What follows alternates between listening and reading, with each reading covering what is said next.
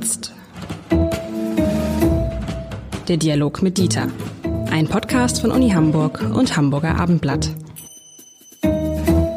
Herzlich willkommen. Mein Name ist Lars Heider und ich spreche mit Dieter Lenzen, dem Präsidenten der Universität Hamburg.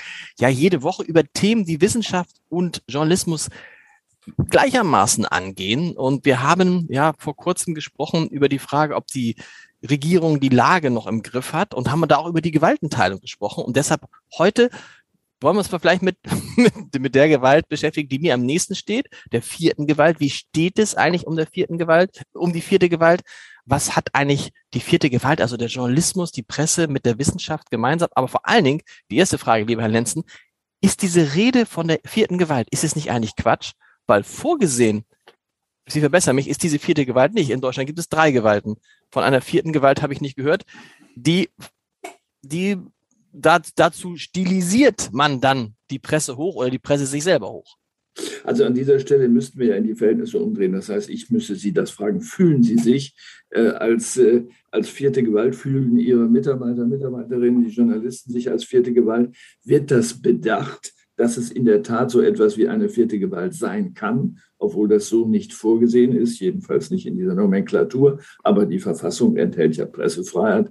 Insofern ist das natürlich klar, dass das auch mit Möglichkeiten verbunden Ja, aber die, die, die, es gibt ja auch die Freiheit der Wissenschaft in der Verfassung und trotzdem würde keiner sagen, die Wissenschaft ist die fünfte Gewalt. Sie könnten genauso gut die vierte Gewalt sein, weil sie ja auch, also wenn es darum geht, es gibt, es muss jemanden geben, der die drei anderen Gewalten kontrolliert. Darum geht es ja. Da finde ich es schon schwierig zu sagen, dass man die vierte Gewalt ist, also so ähnlich, sondern es gibt eine Aus, es gibt außenstehende Instanzen, die diese drei Gewalten, Judikative, Legislative, Exekutive, kontrollieren. Und da ist es natürlich so, das ist das, was Journalisten machen. Journalisten gucken, was läuft in einem Land und was läuft nicht gut und schreiben oder berichten dann darüber, was nicht gut läuft. Aber wenn man guckt, als Kontrollinstanz sind Sie als Wissenschaftler genauso wichtig, weil Sie sagen, pass mal auf, Leute, was ihr da macht, ist aus wissenschaftlicher Sicht völlig falsch. Insofern sind wir beide, wenn man so will, eine Art vierte, also nicht wir beide, sondern die Bereiche, die wir vertreten, eine Art vierte Gewalt, ohne dass es irgendwie verfassungsrechtlich irgendwie unterfüttert ist. Das ist richtig. Wir müssen, äh, glaube ich, unterscheiden. Die verfassungsmäßigen drei Gewalten sind ja Entscheidungsgewalten. Die, die dort arbeiten dürfen, entscheiden. Genau. Ähm, wir, Sie und wir äh, Wissenschaftler dürfen nicht entscheiden. Ähm, vielleicht, wenn ein Kranker auf dem Tisch liegt, dann ist das ein Wissenschaftler, der ihn operiert. Aber wir entscheiden nicht im politischen Sinne, ähm, sodass sich die Frage stellt, ob es eine zweite Sorte von Gewalten geben könnte und müsste, die äh, wenn nicht entscheidet, so kontrolliert. Das ist mhm. bei der Presse ja absolut auch so mitgedacht worden. Deswegen gibt es ja eine Pressefreiheit. Aber ich glaube auch bei der Wissenschaft, da ging es um was anderes ursprünglich. Aber auch wir haben inzwischen als Wissenschaftler die Verpflichtung zu kontrollieren, äh, und zu sagen, wenn eine schwachsinnige Entscheidung getroffen wird, die vom Stand der Wissenschaft aus nicht haltbar ist. Und kommt natürlich sofort, es gibt Meinungen und so weiter, alles gut. Aber es gibt natürlich auch sicheres Wissen, soweit Wissen überhaupt sicher sein kann.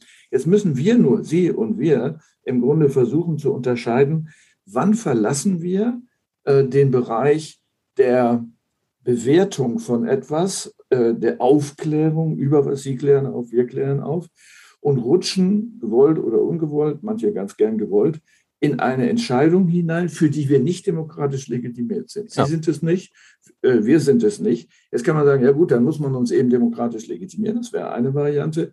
Die andere ist, die Unterscheidungen klar zu treffen. Und äh, wir reden ja jetzt äh, primär nicht über Wissenschaft, sondern über die Medien. Natürlich gibt es Journalisten, die das nicht unterscheiden, die finden, sie müssen Einfluss nehmen auf die politischen Prozesse, vermischen dann die Formen. Es gibt ja klare Formatvorschriften eigentlich, was ein Meinungsartikel ist und was äh, eine, eine Darstellung ist. Für mich ist immer äh, das beste Beispiel für eine saubere Journalistik ist immer noch der BBC, ähm, wo das wirklich ganz klar durchgezogen wird.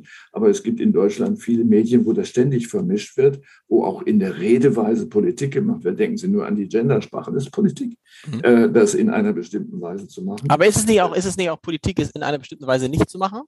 Ja, klar. Beides. Also man, man, kann, also man kann nicht, äh, man kann nicht nicht kommunizieren, hat Watzlawick gesagt, und das, man kann nicht nicht bewerten. So ja, wie man es macht. Ist, ja, beim Bewerten ist aber schwieriger. Kommunizieren kann man nicht vermeiden, das ist richtig. Ähm, aber äh, was ich tun kann als Journalist, ist natürlich zu sagen, und äh, seriöse Zeitungen tun das ja auch, äh, jetzt steige ich um auf meine Meinung. Hier mhm. habe ich euch Tatsachen gezeigt, jetzt bewerte ich. Wenn das ineinander überfließt, ist der sagen wir mal, normale Verbraucher überfordert. Der merkt das gar nicht, dass er schon längst im Meinungsfeld gelandet ist. Saubere Trennung von Artikeln, der Kommentar, die Meinungsspalte, was auch immer. Ähm, da reicht natürlich nicht, dass man da Meinung drüber schreibt, sondern äh, es ist im Grunde mit einem kleinen Vorspann zu sagen, ab hier beginnt unsere Meinung. Ihr könnt ja eine ganz andere haben und müsst vielleicht auch Folgendes mit bedenken. Äh, wir merken das ja immer, wenn es brisant wird. Im zweiten deutschen Fernsehen kommt Dieter Frei höchstpersönlich und liefert die Deutungen, äh, die äh, die richtigen zu sein scheinen oder sein sollen. Das ist dann sehr staatsmännisch. Aber Herr Frei ist kein Staatsmann. Er hat auch nichts zu entscheiden, tut er auch nicht, aber er beeinflusst natürlich. Das ist klar, wie alle anderen auch. Also klare Trennung von Meinung, die heißt ja Meinung und nicht Deinung. Ähm, also mit anderen Worten, die soll man ja auch behalten und nicht anderen aufzwingen. Aber das, das mit dem, ich muss darüber nachdenken, wenn wir über Gewalten sprechen, das mit der Legitimation. Ja, weder Sie noch wir als Journalisten sind legitimiert. Man könnte natürlich aber darüber nachdenken, gibt es, könnte es eine vierte Gewalt geben, die demokratisch legitimiert ist? Also, das klingt jetzt ein bisschen komisch, aber in Hamburg würden jetzt die Bürgerinnen und Bürger würden den, die Redaktion und die Chefredaktion des Hamburger Abendblatts wählen. So, dann wäre das demokratisch legitimiert. Hätte dann, hätte dann dieses, dieses, dieses, dieses Medium, eine, könnte es dann eine andere Funktion haben? Also die Frage ist, ob die Eigentümer dann noch Lust hätten, Eigentümer zu sein. Also ja, klar, unabhängig davon, das genau. Lasse ich mal außen vor. Ähm, das geht vielleicht ein bisschen weit, ähm, aber wir müssen uns überlegen, wie wir diese starken Institutionen wie Wissenschaft und äh, Zeitung oder, oder Medien, wie wir die ein bisschen besser legitimieren als nur durch Geld. Denn da sie Geld verdienen müssen, sind sie legitimiert durch ja. äh, den erfolgreichen Verkauf von etwas. Ähm, das ist alles in Ordnung, ist alles rechtmäßig und so weiter. Aber ich glaube, das reicht nicht. Wir brauchen etwas mehr. Wie man das dann macht, ist eine andere Frage. Man könnte auch einen ersten Schritt machen und sagen, Bürger bewerten, wie sie bewerten. Äh, also mit anderen Worten, ein Aufklärungselement reinzubringen, sagen, wie findet ihr das? Da reicht nicht eine Leserbriefspalte, das ist zu mhm. wenig, sondern äh, dass man sich regelmäßig versichert, sind wir hier eigentlich noch auf dem richtigen Weg oder spalten wir die Gesellschaft, obwohl wir das eigentlich gar nicht wollen. Obwohl, das ist ja, das ist ja, das ist ja interessant. Das ist ja der, der Anspruch ist ja, äh, der ja auch in Leserbriefen gern immer äh, zur Sprache kommt, die Rolle des Journalismus. Und die Rolle des Journalismus der ja auch sozusagen so eine Chronistenpflicht hat, eine Aufklärungsgeschichte, äh, eine Aufklärungsrolle. Das heißt, wenn was passiert, also nehmen wir an, es passiert irgendeine große Sache und wir, ähm, ähm, wir berichten darüber auf abendblatt.de, das ist aber hinter der Paywall. Das heißt, man muss, muss dafür bezahlen. Dann werfen uns gern mal Leute vor, ihr habt die Pflicht, darüber so zu berichten, dass es alle Leute lesen können. Und Sie haben es eben gerade angesprochen, na, nein, die haben wir eben halt nicht, weil wir eben nicht ein, ein, ein staatliches Medium sind, sondern unsere erste Pflicht ist, oder unsere erste Pflicht, aber eine unserer Pflichten ist, wirtschaftlich erfolgreich zu sein. Wenn nur wenn wir wirtschaftlich erfolgreich sind, können wir unabhängig sein. Wenn wir, wenn wir kein Geld verdienen, können wir keine Journalisten bezahlen, können wir nicht äh, darüber berichten. Und dieses, diese Verknüpfung ist natürlich in gewisser Weise ähm, schwierig. Die haben sie nicht, weil ihre wissenschaftliche Unabhängigkeit ist gesichert dadurch, dass sie eine bestimmte Art von Etat bekommen, den kriegen sie, ob das, was sie machen, erfolgreich ist oder nicht, ob das, was, was am Ende äh, der tolle Ergebnisse rauskommt oder nicht. Sie haben da eine Basis. Alle Privatmedien müssen aber zunächst erstmal das Geld verdienen, um es sich leisten zu können, den Staat zu kontrollieren. Das ist ja also, schon ein, ein schwieriger sich, Zusammenhang. Ja, damit sich kein Irrtum einschleicht. Inzwischen ist es so, dass die Universitäten 40 Prozent des Geldes sich selbst besorgen müssen. Das stimmt. Äh, sie sind gar nicht mehr abgesichert in dem Sinne. Es gibt in dem Sinne, es gibt eine Ausnahme, was den Medienbereich angeht. Das ist die Deutsche Welle. Die Deutsche Welle ist selbstverständlich ein freier Sender, aber es ist ein Staatssender, ja. Äh, der ja einen Auftrag im Ausland äh, hat. Und man kann nur wirklich nicht sagen, äh, dass die nicht legitimiert wären. Ich sitze da zufällig im äh, Rundfunkrat, deswegen kann ich das einigermaßen beurteilen. Ähm, so etwas kann man schon machen. Man könnte sich das auch als, äh, als, als Printmedium, als Internetmedium vorstellen. Da wird auch was kommen. Da ist dann die Legitimation gegeben durch die jeweilige Bundesregierung, die sozusagen eine abgeleitete Legitimation auf den Intendanten und so weiter entwickelt. Ich sitze zum Beispiel für die deutschen Hochschulen darin äh, und das ist sozusagen ein Demokratieelement, was da gemacht wird. Es sind Formen denkbar. aber auch da müssen wir einmal gründlich und grundsätzlich rangehen und möglicherweise auch mit den Eigentümern reden dieser Medien ob man sich eine neue Form der Legitimation denken kann oder zumindest der klaren Unterscheidung. Ich will das an einem Beispiel sagen. Die Lucke-Berichterstattung. Nicht alle mhm. wissen, wer Lucke ist, der wieder zurückkam als Professor und so weiter. Es gab Theaterstudenten, einen Krach geschlagen. Äh, und das war sozusagen ein reiner Meinungssuff, der da über uns ausgeschüttet wurde. Die Leute haben sich gebadet darin zu sagen, das geht doch nicht, dass der arme Herr Lucke oder umgekehrt, der darf nie wieder lehren und so weiter. Das gehört nicht in ein Medium rein. Es mhm. ist ganz klar, es ist eine verfassungsrechtliche Frage. Die Antwort ist eindeutig, so eindeutig kann sie gar nicht sein. Oder äh, der Fall ähm, der äh, Labor, des Laborunfalls in China, ja oder nein.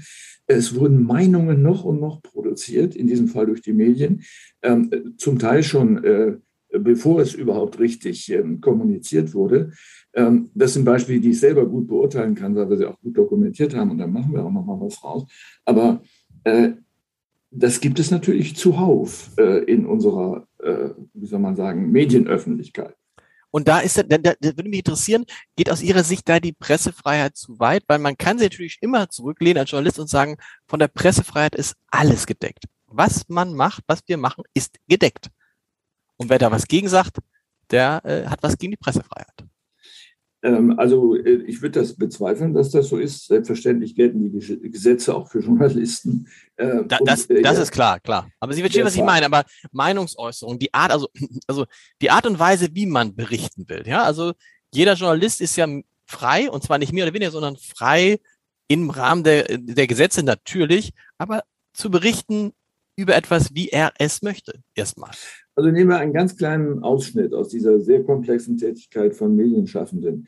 Äh, die Frage der Gegenrecherche. Hm. Ähm, so, das ist eigentlich eine Selbstverständlichkeit. Selbstverständlichkeit, genau. Medium, aber es ist ja gar nicht die Wirklichkeit. Ähm, es gibt unglaublich viele Meinungsäußerungen, äh, die einfach nur reingespielt werden in einen Artikel, äh, ohne dass die andere Meinung, die es da vielleicht auch noch geben kann, oder auch noch eine dritte, dann vorkommt. Und in dem Augenblick ist es noch pure Propaganda. Das ist keine Presse mehr, wenn man das nicht tut. Also ein guter Journalist muss immer überlegen, in dieser Sache weiß ich jetzt, der will das und das. Was will die und die denn noch? Äh, gibt es vielleicht noch Leute, die das anders sehen könnten? So, das ist teuer, solche Recherchen zu machen, kostet Zeit, sie müssen schnell sein. Und an der Stelle äh, scheitert das dann. Es darf aber eigentlich nicht scheitern. Und natürlich, das muss man ja sagen, Sie werden das äh, vielleicht nicht in dieser extremen Form erleben, aber es gibt Medien, äh, die ja fast äh, nur noch freie Mitarbeiter beschäftigen, die für Zeilenhonorare Brötchen kaufen müssen. Die müssen ganz schnell sein und müssen sensationell sein. Und sensationell ist man nur, wenn man einseitig ist.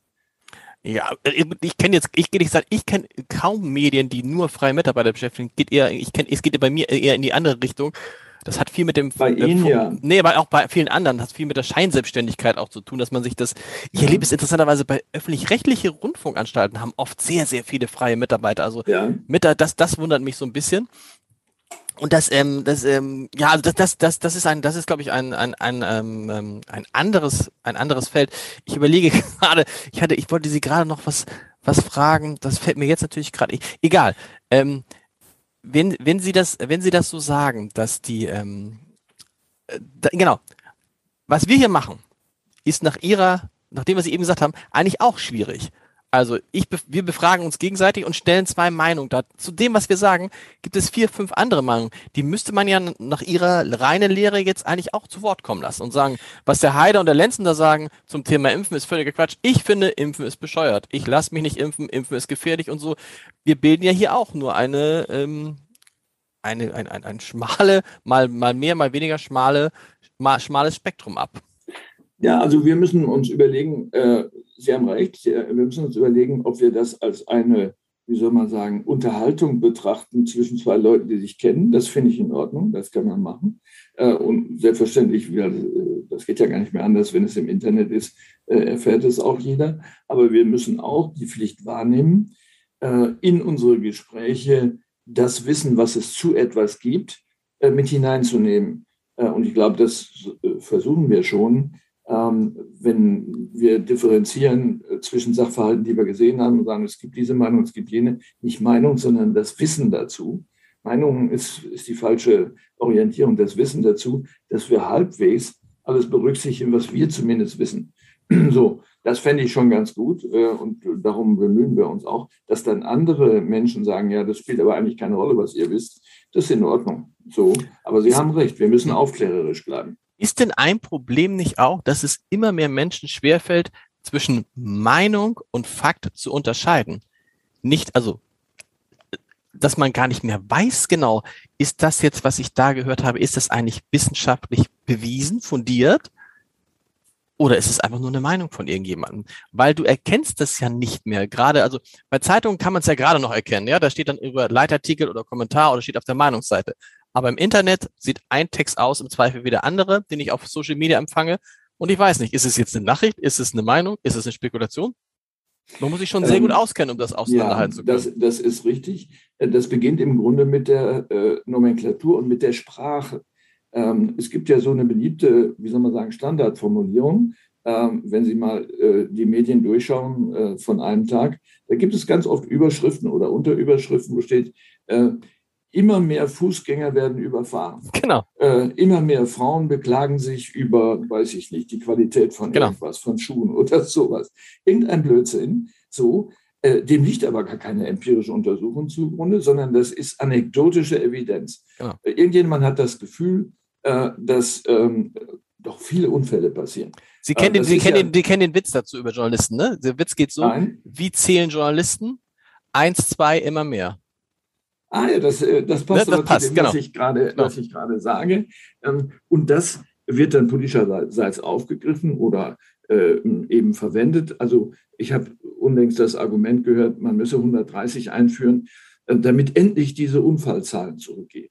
Die Unfalltoten äh, vor 30 Jahren waren 16.000 im Jahr. Genau. Jetzt sind wir bei zweieinhalb oder sowas. Also mit anderen Worten, sie sind ständig runtergegangen, genau. durch ganz andere Maßnahmen, durch Airbags und so weiter. Das ist einfach Propaganda, wenn man so etwas erzählt, egal ob man Politiker ist oder ob man Journalist ist. Und da muss man tatsächlich auch, das haben, glaube ich, Wissenschaftler und ähm, Journalisten auch gemeinsam, man muss halt sehr vorsichtig sein mit dem Vergleich von Zahlen. Ne? Also mein Lieblingsbeispiel ist, du kannst natürlich schreiben, wenn ähm, in, in, in einer Stadt, in einem Dorf, sagen wir mal eine, eine Kleinstadt und da ist, äh, ist vor zwei Jahren ist ähm, ein Mord passiert und in dem zwei Jahre später passieren zwei Morde. Dann kannst du natürlich die Überschrift machen, das ist rein sachlich richtig. Zahl der Morde in, in Xdorf hat sich verdoppelt. Hm. So. Oder, ja. oder du hast, du hast von 50 Fahrrad und äh, 50 Fahrraddiebstählen auf, äh, auf 150, da sagst du, Zahl der Fahrraddiebstähle hat, Fahrraddiebstähle hat sich verdreifacht. Nur 150 Fahrraddiebstähle sind halt trotzdem ja. nicht viel. Und da muss man halt sehr vorsichtig sein. Da ertappe ich manchmal auch Wissenschaftler, dass sie das, was sie rausgefunden haben, so, nennen wir es mal, ja. ähm, interpoliert, kann man interpolieren sagen, dass man denkt, ui, das ist ja mal eine ganz tolle, ein toller Trend, der da kommt und guckt mhm. da in die mhm. Zahlen und denkt, mh, hm, aber die absoluten Zahlen sind ja enttäuschend. Ja, äh, das nennt man ja äh, die Referenzgröße. Also wie groß ist die Baseline eigentlich, von der man ausgeht, die, die Grundlinie. Mhm. Wenn ich 0 habe äh, und habe 1, dann habe ich natürlich einen Riesensprung, mhm. wenn von 0 auf 1 etwas passiert ist. Übrigens gibt es auch Vergleiche, die einen ähnlichen Effekt haben, historische Vergleiche nämlich. Stimmt, genau. Ich habe gerade gestern noch gehört, jetzt von irgendeinem Journalisten im Fernsehen, jetzt bringen, jetzt kommen die Steinzeit-Taliban und bomben das äh, Land wieder zurück in die Steinzeit. Das ist einfach Schwachsinn. Mhm. Das ist keine Steinzeit. Er hat keine Ahnung, was Steinzeit ist. Mhm. Das ist nämlich Steinwerkzeuge und Steinwaffen. So, also mit anderen Worten, die Kalaschnikows, die sind da und ein Internetzugang auch und so weiter. Man muss sich schon die Mühe machen, zu überlegen, was für ein Gesellschaftsbild, was für ein Menschenbild haben die Leute. Und mit Steinzeit ist das nicht erledigt. Äh, wir wissen überhaupt nicht, welche Menschenbilder Steinzeitmenschen gehabt mhm. haben. Bestenfalls könnte man Vergleiche mit dem Mittelalter herstellen, aber das hinkt auch. Also historische Vergleiche, ich kann nur warnen davor, jeden Journalisten. Das fliegt einem um die Ohren, wenn es jemand genauer weiß. Wir werden, Herr Lenz, auch dieses Thema werden wir, es wird sich wie ein roter Faden durch unsere Gespräche ziehen, glaube ich. Äh, ja, äh, nächste Woche machen wir erstmal vielleicht mit was ganz anderem weiter. Ich habe da schon eine Idee, Stichwort Kultur, aber das nächste Woche. An Ideen mangelt es nicht. nicht. Wir machen weiter. Bis, Bis dann. dann. Tschüss, tschüss. Einen guten Gruß.